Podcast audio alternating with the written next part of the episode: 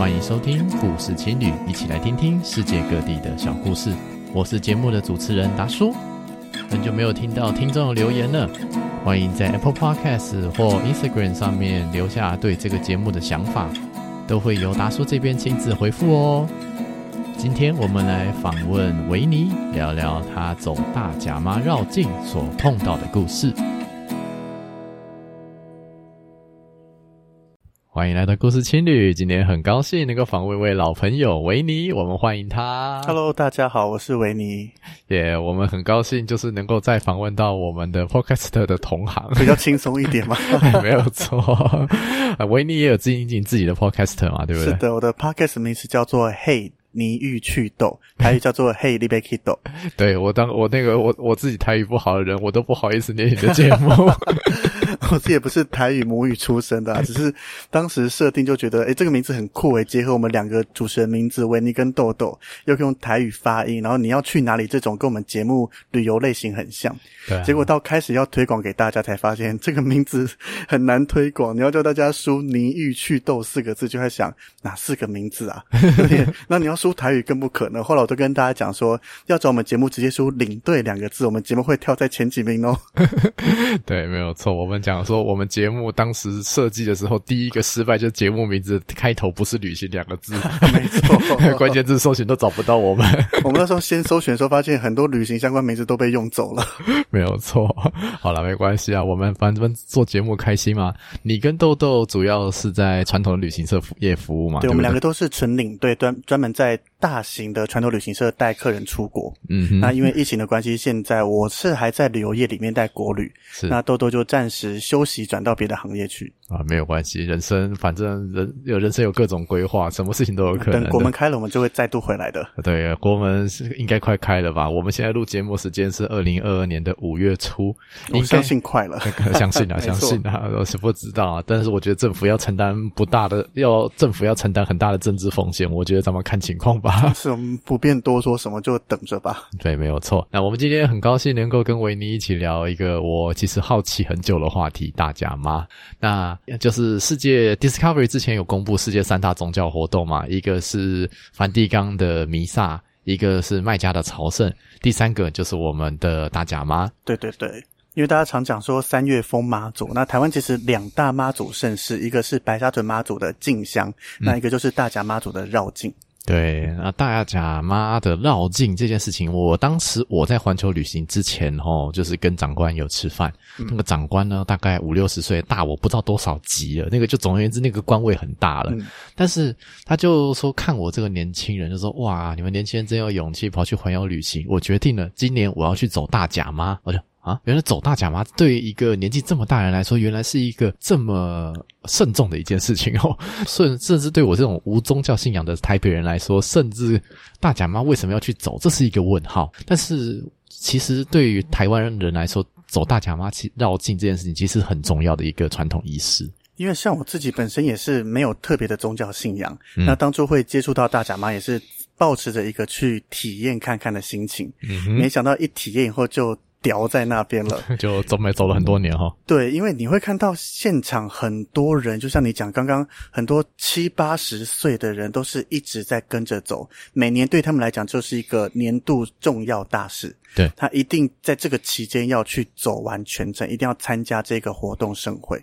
嗯，这个活动盛会大多会在四月中左右这个时间点呢。应该说，以大甲妈祖这个，他是在每年的元宵节去保杯，对，那去问说要在什么时候、几月几号几点起驾。嗯，对，那这个问的话，通常就是带有一些人工的嘛。虽然跋杯以一个科学角度来讲，也是一个几率问题。嗯，所以基本上去翻每年的话，大甲妈都会在礼拜五的晚上起驾。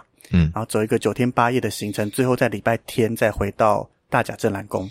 嗯，那我们先回头问好了，维尼自己走了几年了？我自己一开始体验大概走了三年，嗯、那那个体验基本上就是大甲到彰化，彰化到大甲。嗯哼，对，因为那个时候这几个路段是周末，嗯，那平常之前在一个还没进旅游业之前，假是有限的嘛。嗯，那假当然都拿来出国去玩了，比较没那么热衷在这个大甲妈祖绕境，就不想把假拿来请在这个绕境参加上面。嗯，对，大多数的年轻人来说，可能一开始也是走个两天，走个三天，体验一下就好。周末体验过也觉得有对，只有打卡就到了。对对对，然后连续几年这样子周末体验，那到今年二零二二年，就是大家也知道疫情的关系嘛，整个团比较少一些，相比完全不能出国，时间多很多，那就趁机跟公司请个假去走这个。本来我其实是打算来回全部都走，嗯、一次体验完全部，就后来发现。我有点没有预估好自己的体力，去程的时候走到新港奉天宫就发现体力脚力已经不太行了，嗯，就等于走了一半了这样子。对，走一半路程以后，然后稍作休息，其实体力有恢复回来，只是下午其实轿子大甲妈祖蓝轿开始进到新港，会有非常多热闹的阵头去迎接。嗯，那参加这个活动本来就是要看热闹为主嘛，以我这个体验的心态来讲，对，因为很多要走全程的，他们都会选择休息，那就跑出去看整个下午。到晚上的教职相关的活动以后，就发现脚直接废掉了，所以当时就决定回程，我留到明年再把它接关重新走一次，把回程再补完。没关系，反正至少我们讲说，呃，从起驾也就是大甲、台中大甲镇南宫这边开始走，嗯、然后有走到新港这个部分，其实嘉义新港那边已经也很远了。他说必须要这么说，对，因为。必须讲大甲妈祖，其实很多人像我，很多朋友想来参加，都会担心说走不动怎么办啦，走不完怎么办啦。但是其实以大甲妈祖这个活动来讲，它不会规定你一定要怎么做，没有规定你一参加就一定要走完啦，甚至没有规定你一参加就一定要全程徒步，都是靠着一个你虔诚的心。所以有些人他像我这一次走，其实除了走路，有时候太累了也会搭香客车，嗯，有些人甚至骑滑板车、骑脚踏车，甚至骑摩托车、开车跟随跟帮忙载人的都有。嗯，所以甚至你真的有些做到年纪比较大、比较不能走了，他改成在路边发这些食物，等于帮大甲妈帮他们说帮阿伯发食物给这些路上的香客，可以啊。对，所以参加这个活动其实没有特别限定你一定要怎么做。嗯哼，对，纵使我们这种一个体验的心态，你只要心态是正确是好的，嗯，你来参加个一个小时，其实也是 OK 的。嗯，没有错。对，所以它是一个很 free 的，没有太多的。框架在这边。好，那我们接下来内容，我们大概这样子分好了。我们开头我们先讲为什么有大甲妈这件事情，然后为什么会有大甲妈绕境这件事情。接下来我们讲说，哎，那该要怎么参与？最后来讲讲你自己这一次二零二二年参加大甲妈绕境这个过程有什么体会？大概这几个过程。好，好，那当然第一个问题嘛，啊，为什么大家要走绕境？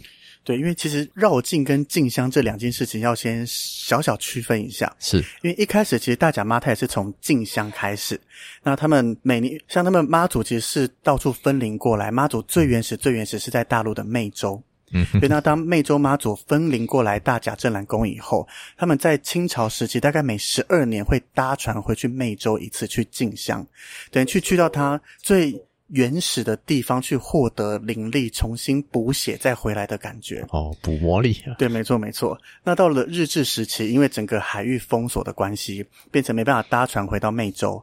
那这个时候，从大甲到北港朝天宫这一段非常多商人在走，嗯、于是他们就决定，那当时那当时的朝天宫也是一个妈祖信仰非常重要的地位。嗯哼，第一个它的年代非常的悠久，第二个那是全台当时唯一有圣父母殿的地方，有供奉妈祖的父母，嗯，所以非常多的妈祖庙都选择回到北港朝天宫进香。OK，所以说现在等于是那个时代有两个很重要的宫，这个一个是大甲镇南宫。台中的大甲镇澜宫，还有刚刚讲的是云林北港的朝天宫嘛？对，应该说朝天宫是历史最悠久、最早的啊，而且有父母，而且继父母。对，所以基本上全台的宫庙在选择绕境，基本上全台的宫庙在选择进香的话，都是以北港朝天宫为优先。嗯哼，所以大甲镇澜宫成立以后，无法回到湄洲，也是选择了北港朝天宫去进香。这好像跟嘉义新港的奉天宫好像没有关系啊。对，因为现在的话，大甲妈祖是到新港的奉天宫，嗯，那这就就要聊到说，在一九八四年的时候，那在北港朝天宫拍了一部大甲妈祖回娘家的绕境记录影片，嗯、或是进香记录影片啦，因为当时算是进香，嗯、那这个北港朝天宫就打着大甲妈祖回娘家的封号这个名称，那变成惹得镇南宫不太高兴。因为他们觉得今天镇南宫的妈祖不是从北港分灵出来的，他们是从湄洲那边过来的。那你说回娘家，好像我被矮化了，我是从你这边分出来，隶属你底下的。所以他们因为这个名称弄得不开心，在一九八七年的时候，大甲镇澜宫就决定派一艘船队去湄洲迎娶了一尊妈祖回来坐镇，真正的湄洲妈祖。而且他就把这个大甲妈祖进香的名称改成大甲妈祖绕境。OK，所以从原本只是进香，现在变绕境了。对，但绕境这个词又惹得北港朝天宫不开心。呃、哦，加云林这边的又不开心。对，因为 绕境就很像皇帝出巡的感觉，我要去我所管理的范围去做视察，那北港朝天宫就觉得我也不隶属于你。大甲镇澜宫的管辖范围，为什么你来我这边绕境？OK，就弄得两间宫庙其实不太开心。OK，现在是两边互不看不顺眼。对，那真正的爆点在一九八八年的时候，刚刚讲到大甲镇澜宫每年的元宵节会开始跋杯去询问说今年绕境起驾的日期。对，怎么绕？对，那每年其实都会请北港朝天宫的一些董监事重要人物过来去参加去监。监看这个宝龟，嗯哼，对，那那一年刚好北港朝天宫元宵节正在办盛大的活动，没有任何人有时间去参加，哇哇，所以这时候正南宫就非常不开心，这么大的活动一年一度都没有人要过来。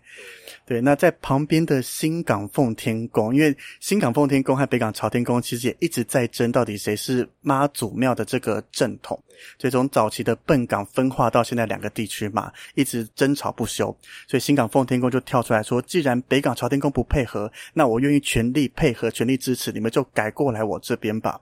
所以在了一九八八那一年就确定改到新港朝，在一九八八那一年就确定改到新港奉天宫去进香了。OK，所以这个路线就原本是从呃台中大甲镇南宫这边是要走到云林的这个北港朝天宫，北港朝天宫，现在变成嘉义的新港奉天宫。对对，那就当其实那个嘉义云林那个地方，我看那个地图的距离好像也才四五公里左右，其实走路大概一个小时左右就可以走到了。对对。对，这个直线距离没有很远啊，这样子。对啊，但是对他们来说，就是到底最后终点在哪里，或者该说要从哪边绕回来，这这是一个很重要的一个我们讲说仪式吧。因为这是个盛大的活动，每年都有成千上万的人跟着大甲妈祖绕境。嗯对，所以你带来的所有的观光潮，带来的人潮也是非常可观的。对啊，你我说实在，路上随便一个小小的庙啊，只要妈祖有过来稍微探视一下，哇，那个那那些小庙都可以吹一年呢。对，那个灵力整个就大大的提升起来了。对啊，那些那个人潮效益其实是很很可观的。对啊，那当时其实这些。改来改去都是比较多人的关系，那对对，所以其实到现在很多一些算是比较古早的人，或是早期就参加进香的这一些人，他们其实会习惯到现在还是习惯先走到北港朝天宫，然后再走去新港奉天宫，他们多走到朝天宫做朝拜。嗯哼，对，那每个可能大家习惯还是不太一样，对，就是维持的古老的传统一样，他们以从以前就习惯走到朝天宫，突然你这样子改，他们还是遵从古法。走古香路先到朝天宫，然后再多走一个小时回到新港奉天宫。嗯嗯，对，每个人可能习惯不太一样。嗯，不过现在因为这件事情，当然也是每年都在执行嘛啊，所以变成是说大家已经有一些呃我们仪式化，有一些大家比较呃可以体验的方式，不用说全部都参与，这真的有点累啊。说实在的，一般人哪有八天的假，对不对？而且要叫你八天全程走路，然后路上吃得好，但是是睡不好，对，重点是找不到地方可以住。对，它不像说你去旅游，我们一般一般都会订住宿、订饭店、订旅馆，就是民宿。那参加这个绕境是没有，就基本上最方便就是随地就睡觉。对，就是如果说像是走西班牙朝圣之路，我相信维尼也都知道嘛，一路上那个卡萨，可以那个小小的民宿啊，那些什么背包客栈啊，什么饭店什么的，非常的完整。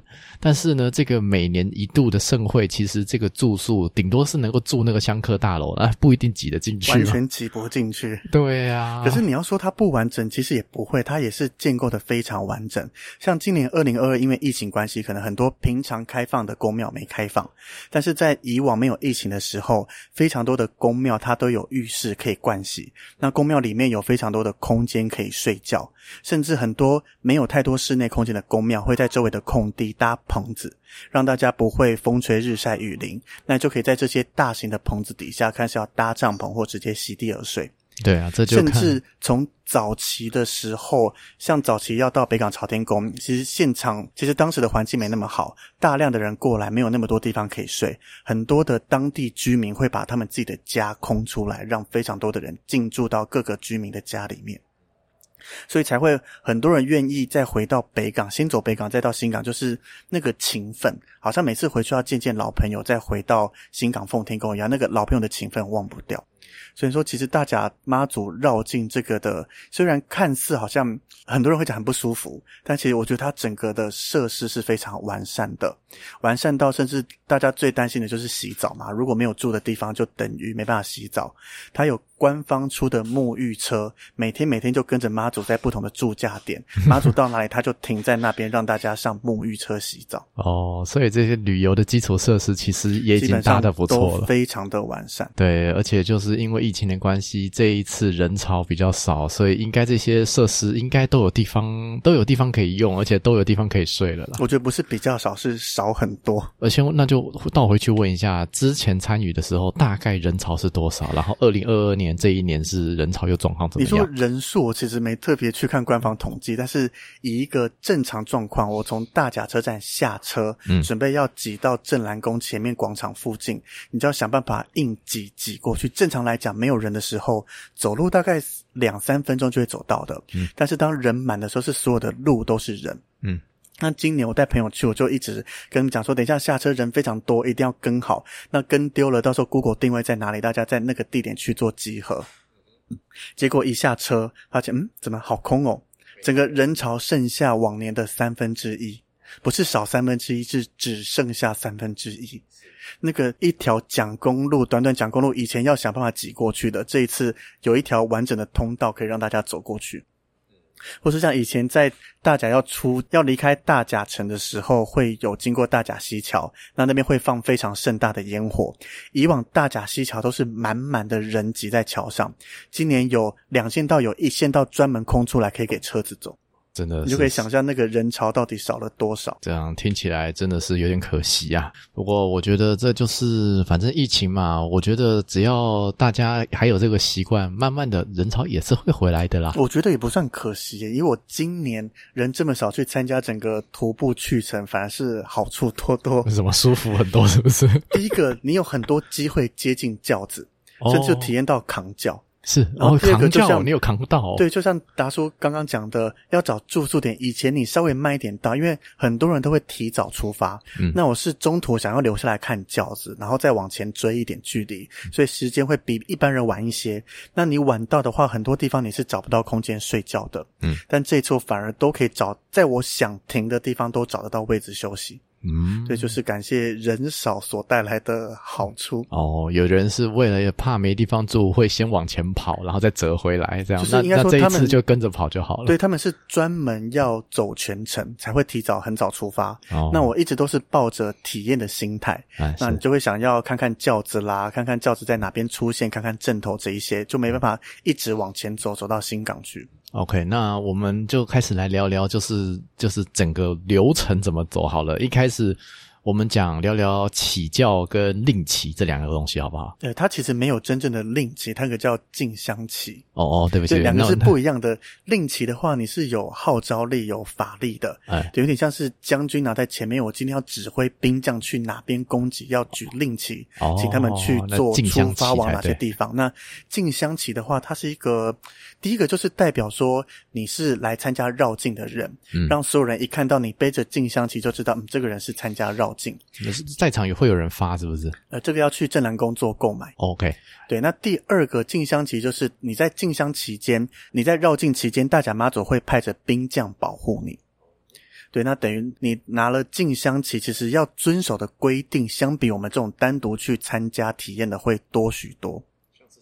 像是第一个进香旗，绝对不能再进厕所或是浴室这些不干净的地方。对，所以你会看到很多人进厕所会把进香旗放在外面，或请别人帮忙拿一下。那第二个，我觉得是比较多人容易忘记的，就是当你请了进香旗，代表有兵马跟着你，你在休息的时候记得要报下马，在准备出发的时候要报骑马。你是说你自己的号码要报给兵将吗？不是报号码，那个马是斑马的马。嗯哼，对，骑马的马这个就是有兵将跟着你嘛，那你准备出发就要跟大甲妈禀报说，你今天要准备出发了，请兵马跟上。嗯，因为他要随路保护你。那你到了你要休息，记得也要禀报，请这些兵马该休息了。嗯，如果你没跟他们讲，他们可能就会一直守站着，到处。那种精神处于紧绷的状态，没办法跟着你一起休息。哦，那那我是具体上怎么操作？就是说啊，我要休息喽，这样子。就通常会在你要休息那间宫庙，跟他们的主神讲一下，或是你面向大甲妈的方向去跟他讲一下。哦，了解了解。对，然后通常也会还要再给兵马粮草。那这个粮草早期他们会说烧纸钱，哦，但是到现在比较环保，会改成我们在这些宫庙投一些香油钱，就代表我给兵马粮草了。嗯 OK，了解。那那拿了这个进香旗之后呢，就开始要看起轿了嘛，对不对？对对对。那这个起轿的话，有没有什么该注意的？起驾的话，其实第一个人多嘛，对啊。那第二个，我觉得我每次带朋友去，都会留在那边等到起驾了再出发的原因，就是他会放三声骑马炮。哦，它是大型的鞭炮，就很像我们过年看到的百事那一种，那是真正可以放的大鞭炮。那那个一放下去，蹦的那一声震撼力非常的强悍，我们有时候站在隔了两条街的外面，还是感受得到那个威力。嗯，那更何况今年因为人比较少，就冲到大甲镇南宫前广场去体验那个炮的震撼，嗯、真的。震到旁边的建筑都有震动的感觉，体验很棒。对对对，所以早期其实我带朋友反而不敢挤那么近，因为第一个一起驾以后轿子就开始走了，那轿子的周围满满的都会是鞭炮不断的在放，所以你走在轿子附近会一直被鞭炮炸、被烟熏。所以轿子一旦骑马炮听完，我就拉着朋友说赶快走。有时候可能第三声都听不完，就会拉他们准备出发了。对对，先跑再说。对，那今年就听完三声，再因为还好在镇澜宫周围人潮还算有一些，轿子会被稍微挡一下下。是，但是后面所有的行程，因为以往大甲妈有既定的行程嘛，她每年该怎么走都是固定的，都有定好时间，每年都会大 delay。嗯、今年是难得完全没有怎么 delay 的一年。讲几点到哪里？大概我刚开始出发还遇到提早半个小时到了。本来预计我们在我带朋友在清水朝兴宫等，大概凌晨两点半预计要到，他两点就进来了。就突然吓到什么，已经三十六执事进来，那轿子就在后面，马上拉朋友说：“赶快起来，不要再休息了，轿子要来了。”哦，这个也算是蛮特别的一年吧。对，所以他通常起驾的话，会从礼拜五晚上在大甲镇澜宫起驾。嗯，那他每天都有一个驻驾点。嗯，住驾点就是轿夫扛轿到某个地方累了嘛，就需要好好的休息一个晚上过夜睡个觉。那中间经过各个宫庙，其实也他也都会停下来，稍微可能有个仪式，对，让别人可以拜他一下啦，或怎么样。但是真正的住驾点就是让大家好好休息的地方，通常都有香客大楼了。对对对，通常都是一个大家也讲比较好下马休息的点哦。对，那第一天礼拜晚上出发以后，一路走到隔天，预计会停在彰化的南瑶宫。嗯，对，那以往也是一样，因为大 delay，所以到驻驾点大概轿子放下来五分钟左右就该出发了。今年也是真正可以体验到什么叫做驻驾停在那边，可能过了四五个小时再重新出发的感觉哦，就回到早期的那种原始，他照着他的表定计划来走。这样蛮舒服的。对，所以以去程来讲的话，其实路程会比较赶一些些，一天就跨一个县市。嗯，第一天住家在南牙宫启发出发以后，第二天就会直接走到西罗的福星宫，就到云林那边去了。嗯。嗯那出发以后，第三天就会直接到新港奉天宫，嗯，所以一天一个县市就这样跨过来，三天就走到了，嗯，那再然后再折回去这样。对，他其实第四天会停留在新港那边做一个祝寿大典，对，在那边大概到第四天的晚上才会重新再出发。嗯，那出发以后第五天会再度回到西罗的福星宫，嗯，这个福星宫是唯一去回都会停留的宫庙，嗯，然后再往下走，第六天就会多停了一个北斗，什么？那你看去程的时候直接可以从彰化到云林，嗯，为什么回程的时候不直接从云林回到彰化？对啊，为什么还要多一个点？这就要聊到之前的一个婚食事件，嗯哼。因为当时西罗的人有一个人，他到了大甲去，那因为他的摩托车刚好坏掉了，就想找人来帮忙修，但不晓得为什么现场在大甲里面都没有人要帮他，uh huh. 我也不知道为什么。那他回到了西罗以后就非常的生气，是。就发动大家说，今年大甲妈祖来绕境到西罗的时候，我们就通通准备荤的食物，因为大甲妈祖绕境去程吃素，回程才能开荤。是，那都准备荤食，代表所有的进香的人啦，跟随的人，绕境的人，包含教班那些都没有东西吃啊。对啊，所以他们就饿着肚子就直接冲到新港那边去了。是，那因为发生这个事情后，其实。其他人很担心啊，因为这其实对神明来讲是蛮不尊敬的，对，所以他们就聚集了在北斗那边的人去张罗回程的食物。嗯、uh-huh，虽然回程说可以开荤，但是还是有一部分的人坚持是要吃素的嘛。是，他们就不论荤食跟素食都在那边大肆的张罗许多东西，所以他们在那一年回程的时候到西罗就只是暂停一下下，马上就出发到北斗。嗯，那边再让大家可以好好的享用食物。那当然那一年顺利回去以后，其实，在西罗那边那一个人住的地方，周围一直发生一些不宁静的事情。那就有人说，你就是那种对大甲妈不敬嘛，大甲妈要惩罚你。所以西罗这边他们就率领了大量的人，包含这个氏族，就到。大甲镇南宫那边去跟妈祖请罪了，对，就跟他讲对不起啦，怎么样？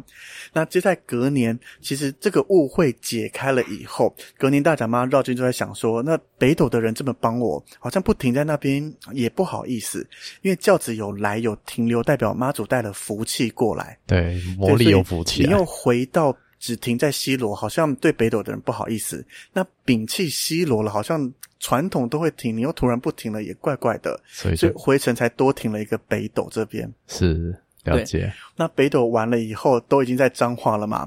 正常来讲，北斗走完以后，接下来第七天会到彰化市。嗯，那彰化市停的地方就是天后宫。嗯，那正常来讲，看去程可以一路从大甲走到彰化市，回程应该也可以照做嘛，路程一定都走得到的。嗯，但是因为往年大甲妈其实非常受到信众的欢迎，有非常多的人想让轿子多停留一点，所以就会有大量的鞭炮去拦住他们，让他们越走越慢，越走越慢。各种拦轿的，甚至彰化还有抢轿事件发生。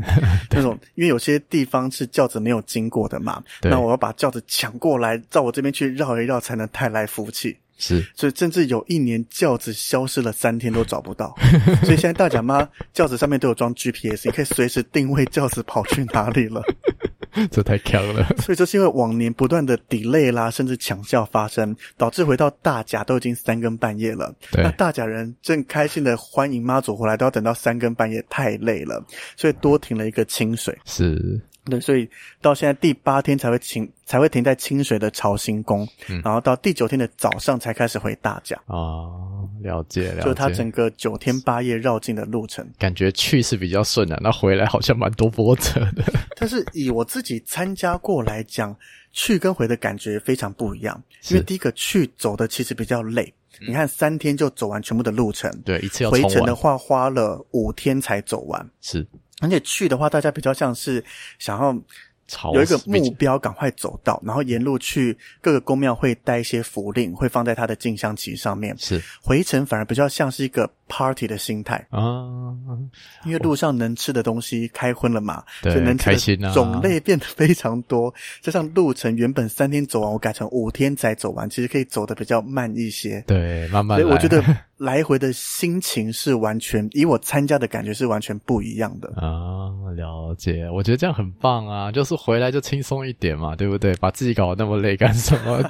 对啊，所以就算当个死观光客，重点就是开心嘛，对不对？他们要的就是个苦行僧的感觉啊！啊，也是啊，去劳累自己，去把一些平常的罪孽都利用这种苦行修行的方式把它洗掉罪孽啊！哦，对，抱歉，抱歉，对我们这些，我们这些。死光光客，我们就带着参观的体验的心情去参加就可以了。对对对，重点是能够有体验到我们讲说台湾非常重要的宗教活动，我觉得这是很重要的一件事情啊。我觉得你只要没特别抗拒这个宗教，我带我大部分带去的人参加过一次，都会被这个绕境的过程那个感动到。嗯，不管是所有的人事物，但我觉得感动最深的会是人这一方面，因为大家一路上嘛，我们讲说有可能拦轿啊，也有我们讲说专教子，甚至还有台教啊。我觉得那些还有中间有很多人会分享食物、分享住宿，这些过程其实都是很感动人的。虽然我没有体验过，但我相信有。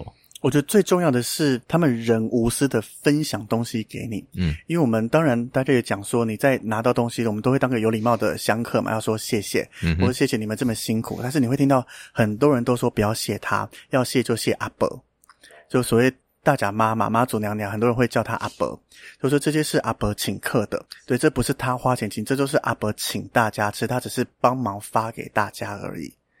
然后你一路走，像我跟朋友讲，你去走大甲妈，第一个交战守则就是你要学会婉拒别人。哦，因为一路的人非常非常的热情，他们会觉得我拿东西给香客，大家拿的越多，他会越受大甲妈祖的保佑。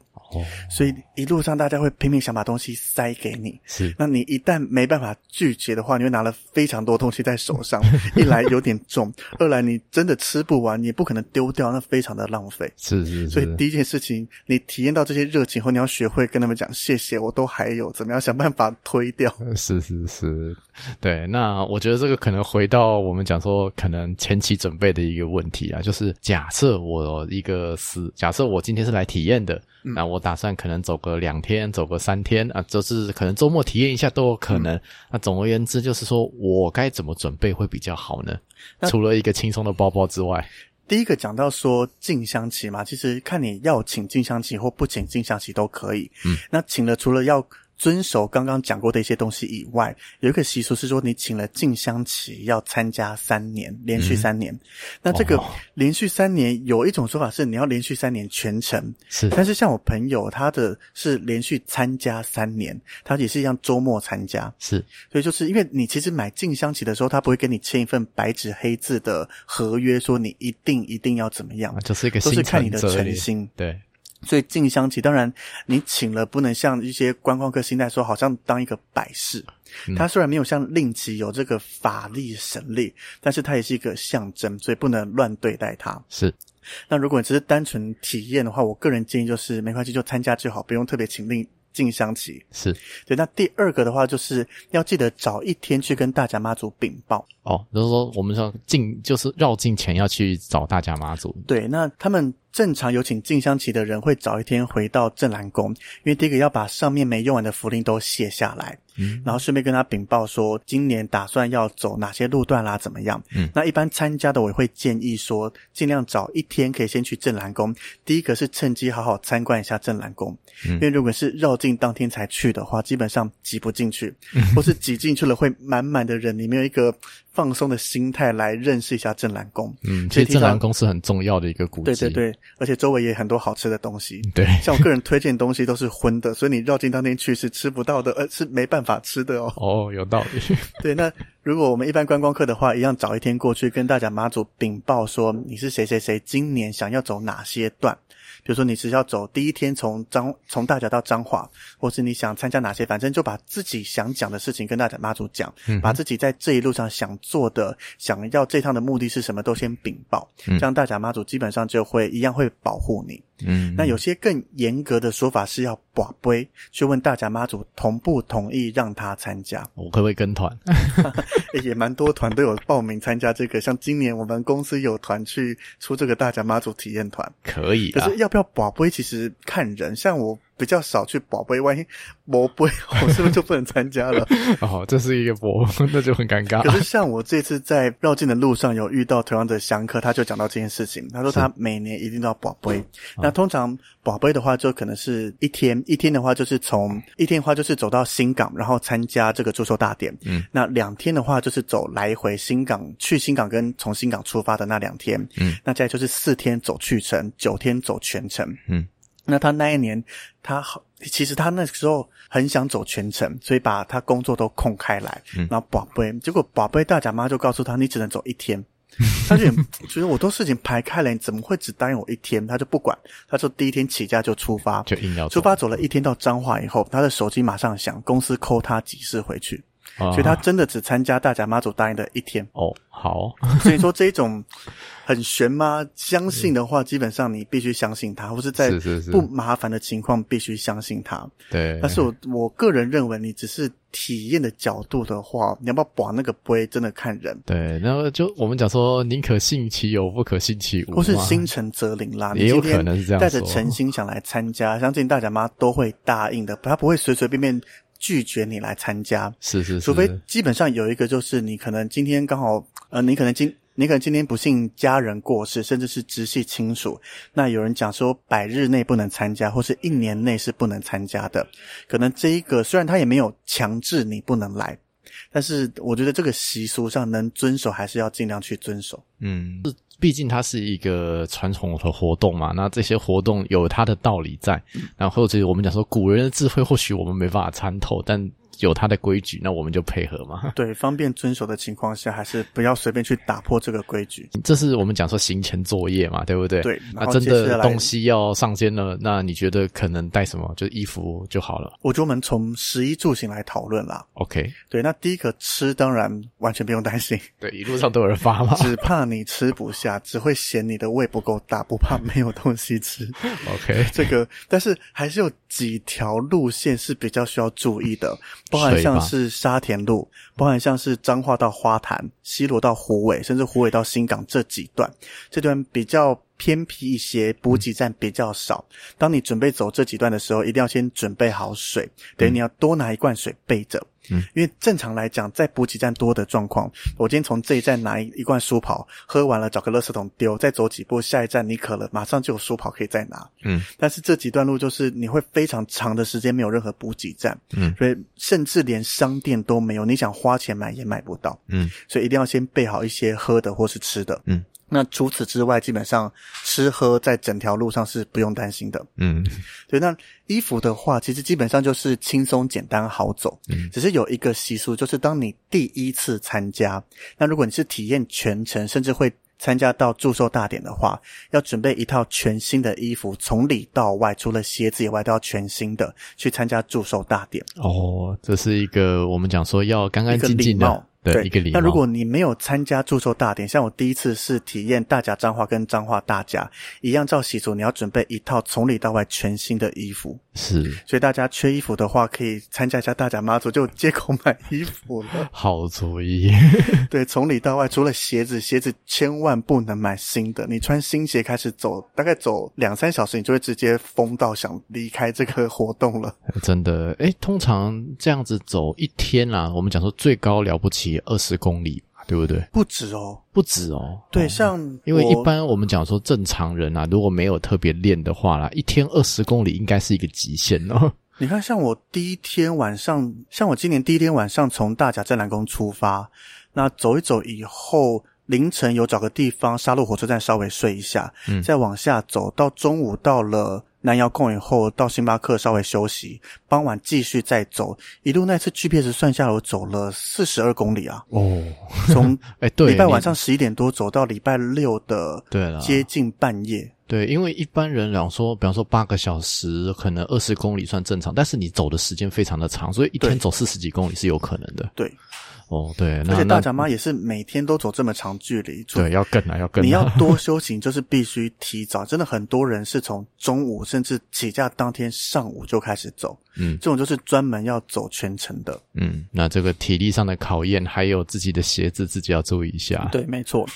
那接下来住宿其实真的不用想太多，就是各地的宫庙啦，宫庙就是基本上是半室内或是全室内的空间，嗯，或是疫情之前，其实很多学校会开放它的体育场。嗯，体育馆这些也让大家可以住，甚至像是公园啦、路边的椅子啦，或是我睡过彰化火车站前面，就你平常觉得那是流浪汉会睡觉的地方，我也睡过。嗯，可以的，人生没有下限。嗯，没错，那也不是没有下限，因为你在走的时候，所有人都这样睡，你左右都会是，甚至我觉得，如果你真的想要住所谓好一点，或是住宿的考量选择性多一点的话，可以带个帐篷。可以啊，可以啊，简单的帐篷就好，不要带那种太高级、太复。复杂的，不用了。当你累的时候，你不会有心思慢慢的组合帐篷。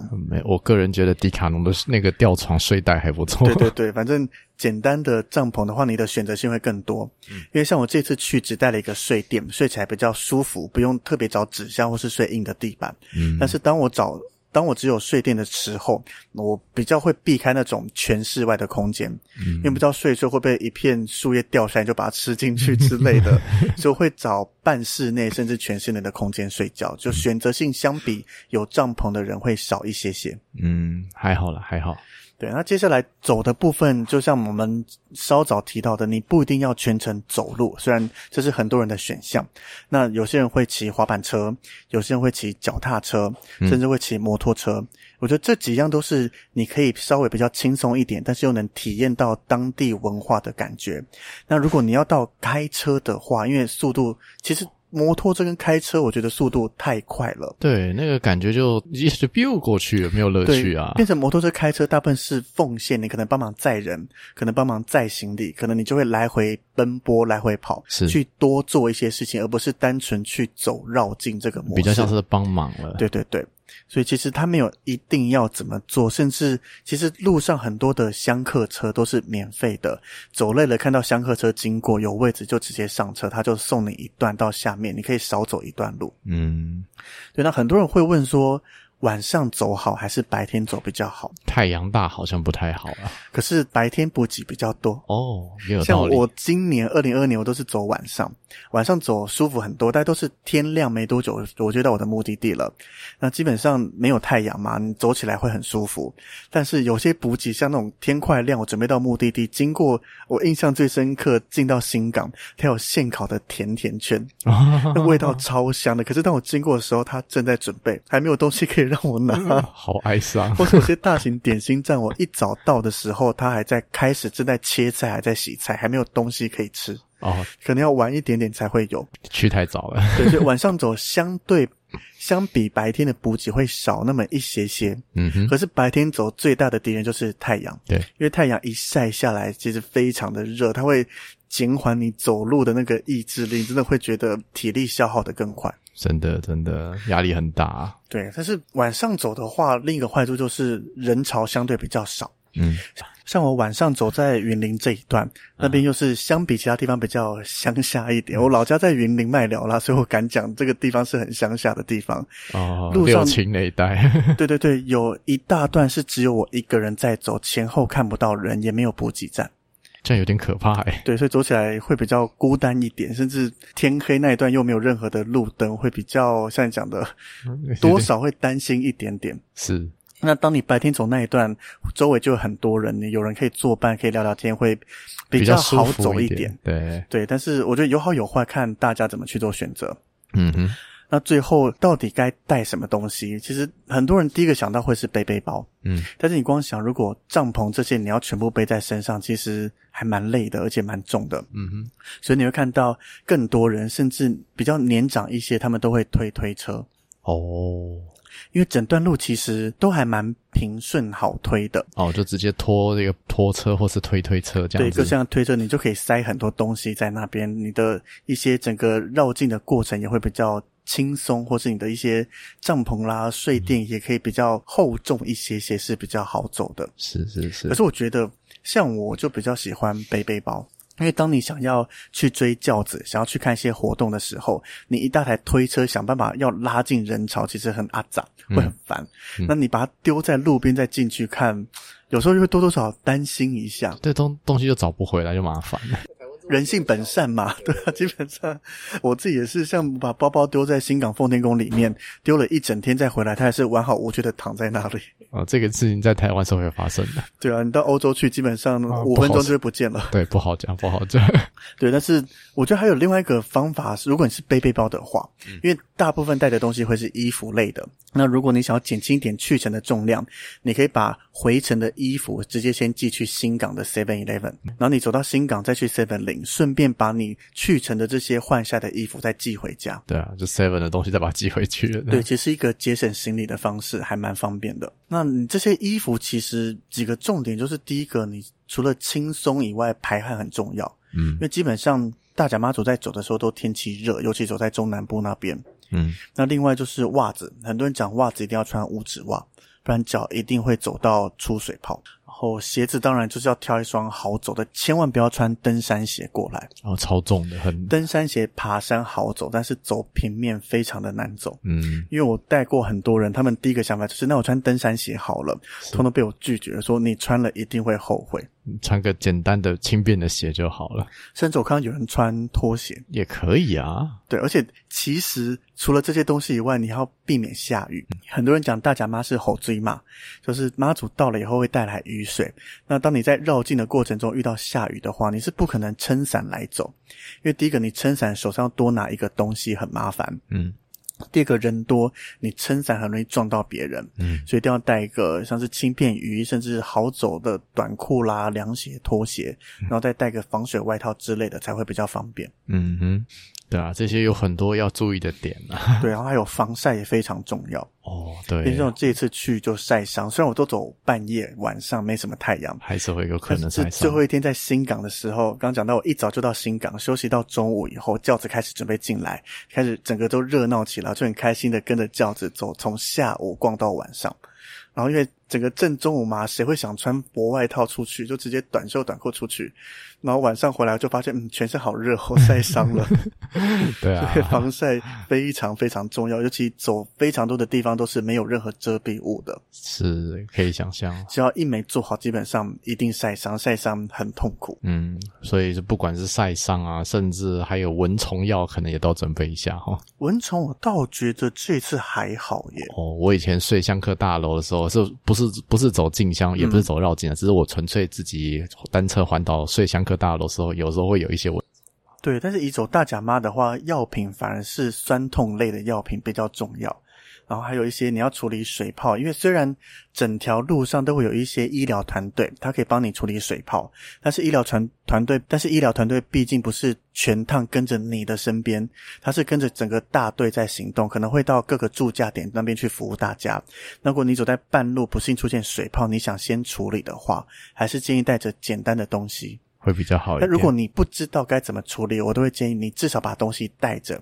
你在路上随便拦一些一样的香客，问他能不能帮你处理。基本上问到能帮忙处理的人，几率还蛮大的。是是是，尤其你找一些比较年长，他们应该是经验非常丰富。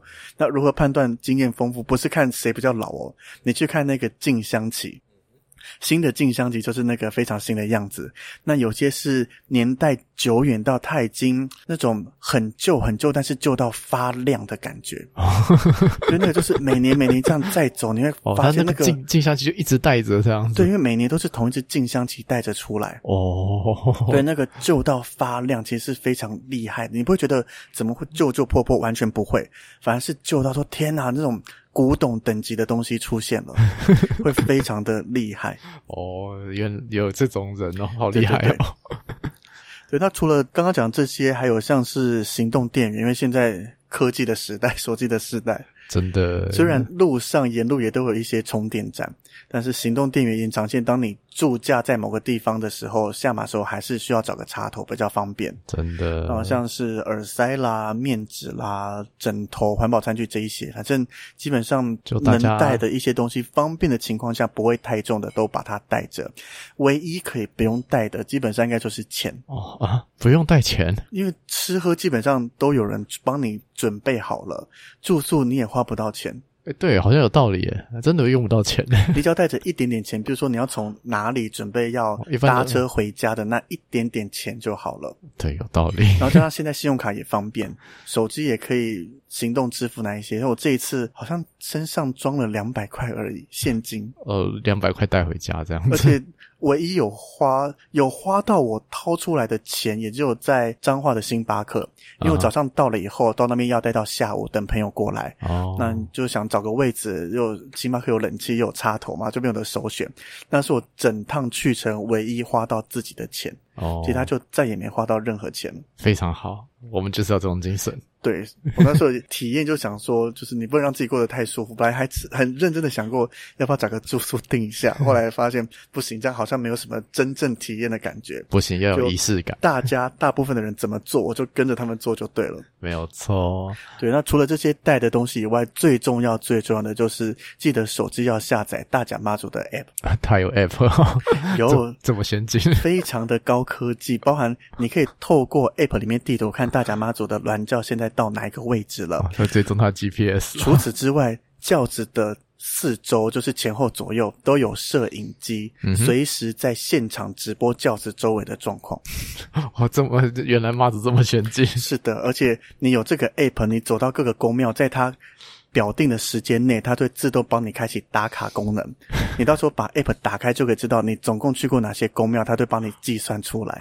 哇，这个 APP 太认真了，而且认真的不止发明这个，认真的不止发展出这个 App，还有非常多厉害的前辈，他们甚至在 Google Map 上面把整个绕境的过程里面会走哪些路线标出来，各个宫庙供奉哪些神以外，哪些地方你可以切捷径的，捷径有哪些危险。啦啊，或是一些比较不明显的地方，会有图示出来告诉你怎么走，还统计了整个绕境来回的路段，哪些宫庙有提供比较方便睡的空间，哪些宫庙有提供淋浴的空间，通通写出来了。哇，这个我们讲资讯流非常非常的发达，对，而且这个每年他们都会去做更新。哇好，对，所以有非常多的前辈会协助在这些所有的路途上面。哦，这个妈祖的力量非常的强大。对对对，这是一个你没有亲自去走过，你会无法想象你。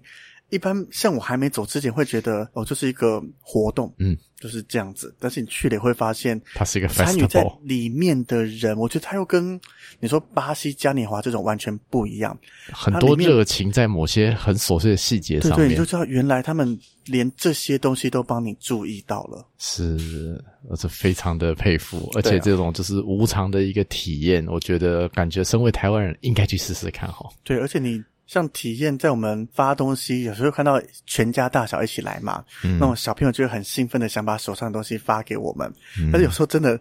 已经吃饱了，或手上东西很多，你就跟他讲谢谢，已经有了。因为他的小朋友突然露出很失望的眼神，他怎么东西可能前面好几个他都已经被拒绝，到这边还是被拒绝，就会有点于心不忍，想跟他好吧，那我帮你接过来。是 是是。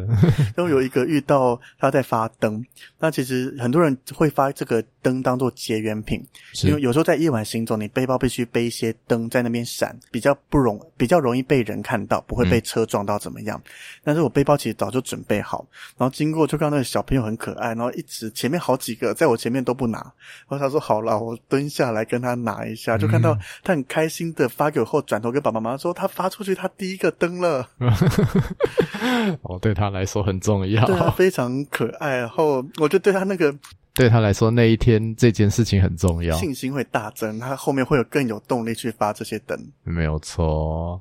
那你呃，所以这除了发灯这件事情之外，你还有就是扛扛到轿子嘛，对不对？对。那那个过程大概是怎么样啊？就是人家累了，然后让你扛这样。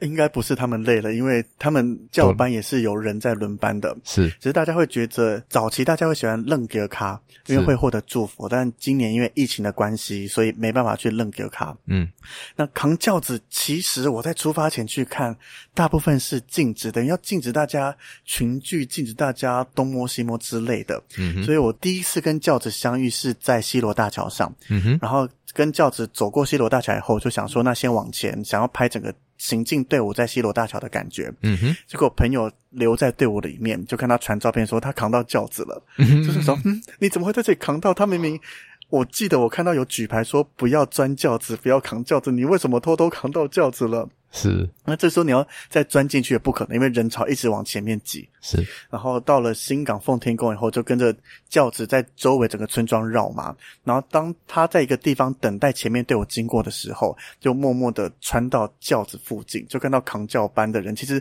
他们知道我们这一些所谓的。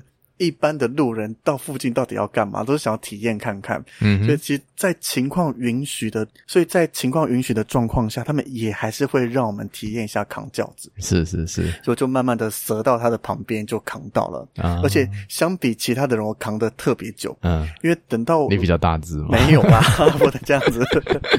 等到我的时候，我就开始扛嘛。那正常就是后面有人在排队，所以他让你体验一下，就换下个人。而且其实轿子很重。是，因为我扛起来，扛一段时间就觉得有点不舒服，太重了。我手还稍微扶一下，只是当我扛轿子了以后，后面就没有人排队了。然后看到旁边有几个年轻人，好像很想扛，但是又不敢扛，一直在那边讲说：“你去啦，你去啦，推来推去。”然后这个时候，对我来讲，我好像有点扛到极限了。毕竟走了三天过来了嘛，就是体力下滑很多，然后轿子好重，然后教班就在旁边看着，也他也没有来接我的轿子，他应该在等下个体验的人来。Uh, 他们那几个在那边推来推去，我心里想说，可不可以赶快来？好重 哦！这个小剧场要演多久？拜托。到后来不会推出一个代表过来，终于换他，我可以稍微轻松一点了。这也蛮有趣的啊，对吧、啊？但是扛到轿子，因为真的不是人人都扛得到，毕竟。嗯这么多在行走的路段，有很多路段甚至行进间是比较不适合去扛轿子，嗯，所以只能扛到轿子的人，相比之下是比较少一点的。嗯，有缘分，有缘分。对，那等于不管是你去扛轿，或是去稍微拿一下凉伞啦，甚至芭蕉扇这些，都是等于你有帮大甲妈祖服务，帮他做点事，那他也会相对的会比较保佑你这样子的概念。嗯，对。那而且你这次走的时候，你还有跟其他的团员一起走嘛？对不对？一路上有没有发生什么有趣的事情？嗯，团员一起走。对啊，你不是有跟其他的朋友一起走吗？然后，那你在这次走的时候，不是有跟几个朋友一起走吗？还有拍 YouTube 什么的，是不是？有趣的事情，我觉得你应该接香客车，就是阿不安排会比较好。有趣的事情那个好像还好哦，好吧。那香那还有神奇的事情，我觉得你可以接这个。哦、OK OK。那这一次你跟朋友在这边一起在这边走的时候，有没有发生什么神奇的事情？我觉得跟朋友可能大家。太欢乐了，神奇是反而还好，反而是我后段自己走的时候有几个神奇的事情，而且这个都跟香客车有关。香客车，哎，等一下，这香客车的概念是什么呀？就累了你可以休息，这样子就坐上去不是吗？它是在来回来回的接人。Oh, OK，对，那它大部分都是那种货车去改的，等于后面放两排椅子，oh. 甚至大型点就放好几个小板凳，你就直接上车坐。哦，就是那三点五吨蓝色的小卡这样子。对，那它会固定，可能在从 A 点出发到 B 点，然后再回到 A 点去载人，嗯、把路上这些走不动的人把它载往下个地点。嗯、那像我第一年走的时候，走沙田路，刚刚讲到沙田路是。又长又远又黑，没什么补给。嗯，然后第一次走沙田路，就发现走到一半体力有点撑不住，好像很感觉已经很累，没办法走下去。嗯哼，他说前面看到一家 seven，我就想说先去休息一下，然后想说到底有没有车可以来接我往下走一段，可以少走一点路。正当有这个念头冒出来，然后前面就有一辆空的厢客车停在 seven 的正前方。嗯哼，我就马上冲过去搭厢客车。嗯哼，就是你有这个念头冒出来，香客车就会出现，听起来不错啊。对，包含我今年走也是啊。我们从园林出发以后，然后其实那已经走到第二天，咦，不要第二天。我们我们从园林出发的时候，其实我前一天没有睡好，嗯，就早上起来还可以走，但是体力我觉得我心中就想说，有车来有多好。而且其实我这一段有一点有带着一个。任务要去做，嗯哼，我们公司有出每天都有一个一日体验团，嗯，我要先帮他们去探查一下他们要停的地方地理环境长什么样子，他的一些点心站状况是什么，哦，帮他观察一下。对，所以我没办法直接跳过这一整段，所以我一定要走到。但是你又觉得 内心有点小抗拒，不想走。正当这个时候，一样就是嗯，香客车又出现了，然后就上香客车。那正常来说，我们从园林出发，香客车大部分。都把大家载到北斗而已，然后就回去园林再继续载人。嗯。但是这一台车到北斗以后，车上的人都下车了，司机大哥就走过来说，他打算继续开到西周，问我要不要继续搭。那西周正是我要帮忙看的那个点的宫庙所在地，那就去啊。当然好啊，走啊，有车要载我当然搭。可是我也没问说他要停在哪一个宫庙。反正就想说，他就在嘛。如果超过就往回走一点点，如果还没到就往前走一点点就好了。所以在车上继续放空，看着周围的风景，非常好。没想到当车停好了以后，车就直接停在了西周瓦措村的后天宫，那就是我要看的宫庙。非常好，我完全没有多走任何一步，就直接停到我要去的地方。爽，你说够神奇吧？我也没跟 C 大哥讲我要去哪里，完全没透露任何一个字，妈祖指派的，停到前面了。对，妈祖指派你，指派司机给你。嗯。对对对，然后另外我觉得最神奇、最神奇的事情就是我走无错到虎尾这一段，在园林刚刚讲，其实这边。本身就很偏僻，比较没有那么多的人跟那么多的补给站。嗯哼，那这一段我决定我要穿捷径，有点穿过高铁的方向那一块，穿一个大捷径在接回路上，可以省很多的时间。嗯，但是缺点就是你穿捷径的话，这个捷径不是大家一般常走的。例如说，你穿彰化那。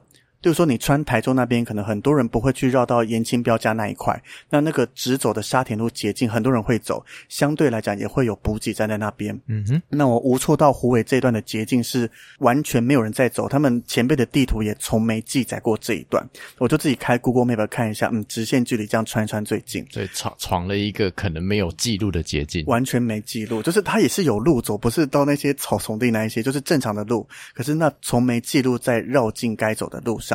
是对，那我在出发之前，我就在我的 Facebook post 说，准备要穿这条捷径了。第一个非常的黑，没什么人，头灯带好了。那这一路基本上就不会有任何补给的东西。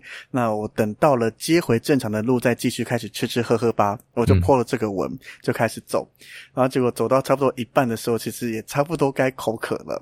这时候旁边就有一个大哥坐在他自己家门口乘凉，看到我就问说，怎么这么晚还在走？因为我们这装扮，虽然我没有带着静香旗，但是背着背包啦，这些打扮一看就知道不是住在这里的人，一定是外地人。那外地人会在这个时间走路，一定是走大甲妈祖绕境嘛？是，我就说哦，晚上走比较舒服啦，怎么样？他就把我叫过去。然后本来还想说，我其实刚睡醒开始走，你是要叫我到你家休息吗？这样不好吧？我没有想睡觉，就没有。他就叫我过去以后，从他们家一楼的大型冰箱里面端出了一篮的饮料，说来这边随便你挑，爽。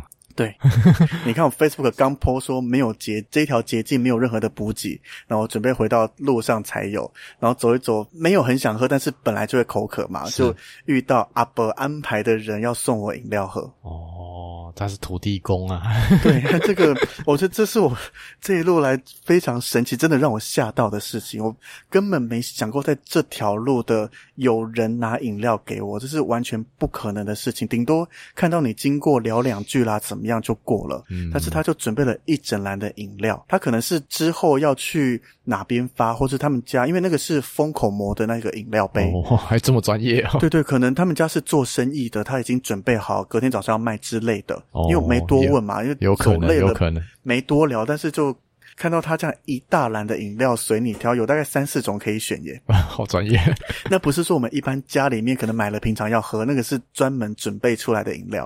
哦。而且他是住在一个完全不会有人经过的路上，就看到这个唯一一个经过，还要刚好看到我，他也坐在外面，然后愿意叫住我。哦。对，是非常难的。所以我把我就把这个都一切归给说就是。妈祖牛牛阿伯的安排，他，我是跟我朋友说，他看到我 Facebook 在偷偷 murmur 这件事情，说没有补给，他只好赶快安排一个补给在路上等我吧。有可能，有可能。对，我觉得这个很多事情就是。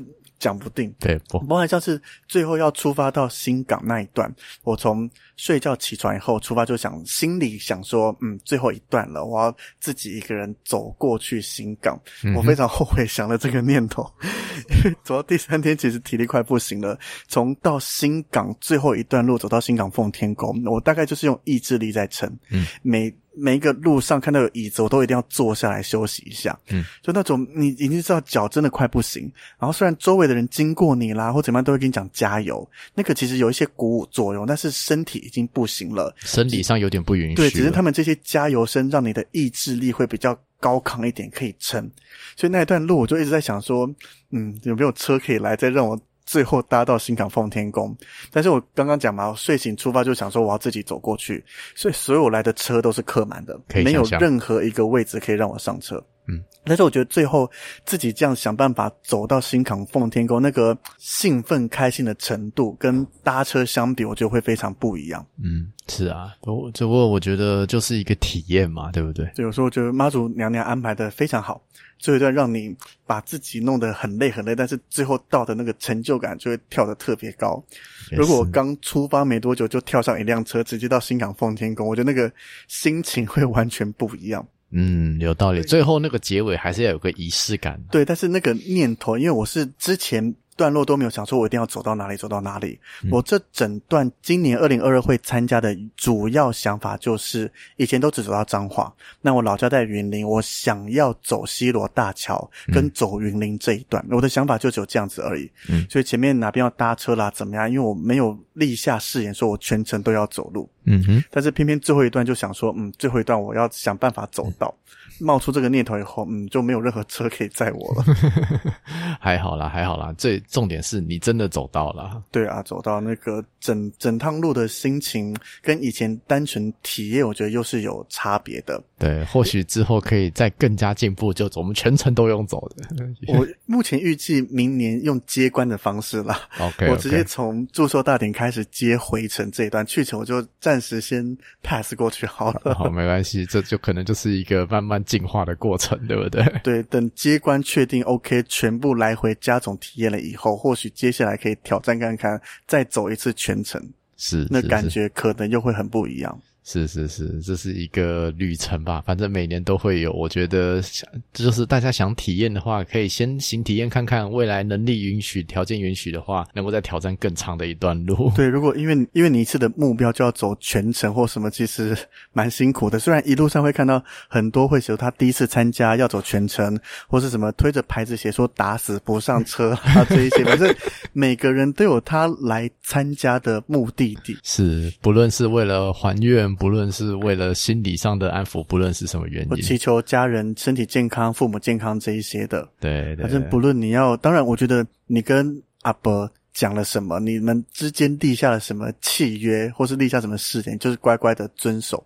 是对，真的不行。像我本来就禀报嘛，我来回要走，走到新港奉天宫发现不行了以后，妈祖娘娘助教进来，我就去跟她拜拜说，说我今年走到这边，我真的不行了，回程我先暂时放下，我要准备回家休息了。